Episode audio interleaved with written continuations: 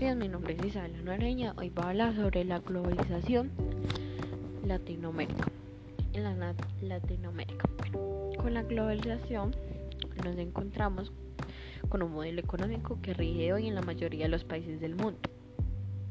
Dicho modelo ha sido liderado por Estados Unidos, quien son los que más promueven y favorecen con la integración económica mundial en beneficio de sus actividades financieras e industriales.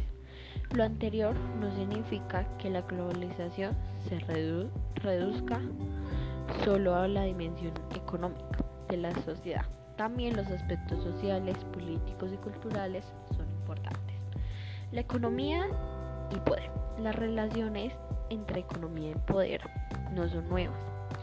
Es evidente que la economía surge en el contexto social histórico del capitalismo. Desde sus orígenes, las ideas y políticas económicas no son neutrales, siempre han guardado esos estrechos con intereses particulares que entran en conflicto. Podemos seguir así hasta nuestros días y constatamos con los, como como las teorías económicas llevan siempre consigo propuestas políticas acerca del orden social vigente. Las relaciones entre teoría económica y poder son pues íntimas. En el capitalismo, en efecto, la economía y política han estado siempre inesperablemente ligadas, ligadas entre sí. La evolución real de la la economía capitalista y sus transformaciones influye en las nuevas visiones y cambios que experimenta la teoría económica. Las relaciones entre economía y política en esta sociedad son pues complejas, se complementan y se contradicen. No pocas veces el capitalismo requiere el Estado para que la economía funcione, para que la economía funcione. Eh, la una no puede existir sin la otra y lo inverso. Pero igual se dan entre sí economía y ese conflicto debido a los fines que persiguen. Casi siempre van en contravía.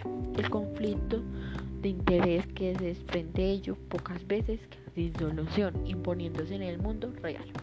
Los intereses particulares que se juegan en los mercados, prueba de ellos es el capitalismo global, donde los intereses de las grandes compañías transnacionales y, conglomeradores financieros internacionales sobresalen por encima de los generales de la sociedad. Sin bien el surgimiento de una nueva realidad social es un proceso demasiado complejo y en él que colaboran factores diversos que cooperan entre sí. En el caso de la globalización podemos decir que esta, como todo en lo humano, es una creación e institución social cuyo origen viene de esa otra significación, según la cual el bienestar y desarrollo económico y social de un país está determinada por la dinámica de los mercados libres y su expansión y la competencia. Podemos decir entonces que la globalización es el resultado de la aplicación del modelo neoliberal. Eso de Washington y neoliberalismo.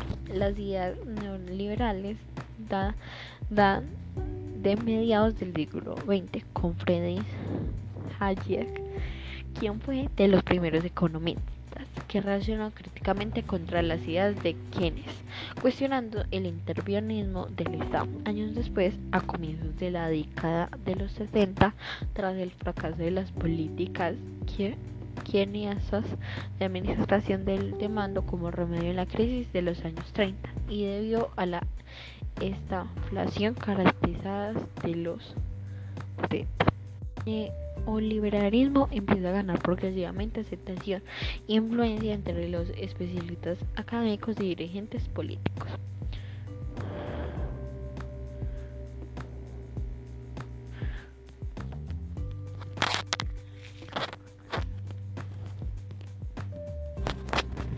Durante estos últimos años de intensa experiencia neoliberal en la región, sus resultados han sido demasiado dolorosos y desastrosos en todos los países. La apertura y libre movilidad de mercancías y capitales destruyeron empresas agrícolas e industriales que antes estaban consolidadas trayendo consigo más pobreza, desigualdades y miseria humana. En la región se redujo el sector público, con lo que los programas de asistencia social dirigidos a los sectores pobres de la población han sido angustiosamente recortados. Resultado de ello, más pobreza y miseria para la región. El movimiento desesperado que se desencadenó para explotar los recursos naturales de la región a causa de una degradación del medio ambiente, el uso de plaguicidas y fertilizantes se han triplicado desde 1996 los programas de ajuste y reformas estructuras que sufrió la región para adecuarla a la globalización están desmanteniendo peligrosamente las economías de los distintos países, generando más pobreza y miseria entre sus habitantes.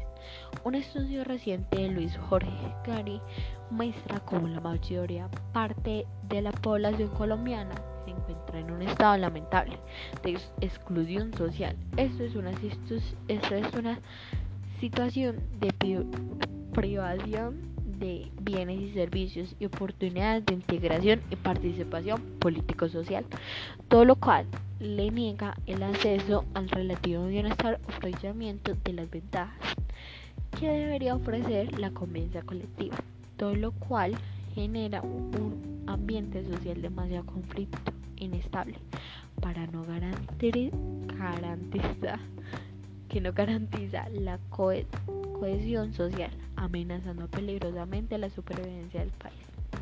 Se observa por, por tanto que no hay ninguna propuesta que nos permita resolver los inmensos problemas que tenemos en el económico, político y social. La, la violencia y el, y el intenso conflicto que tenemos no se resuelve recortando, los canales democráticos, sino ampliándolos en todos los frentes, en lo económico, lo político y lo social.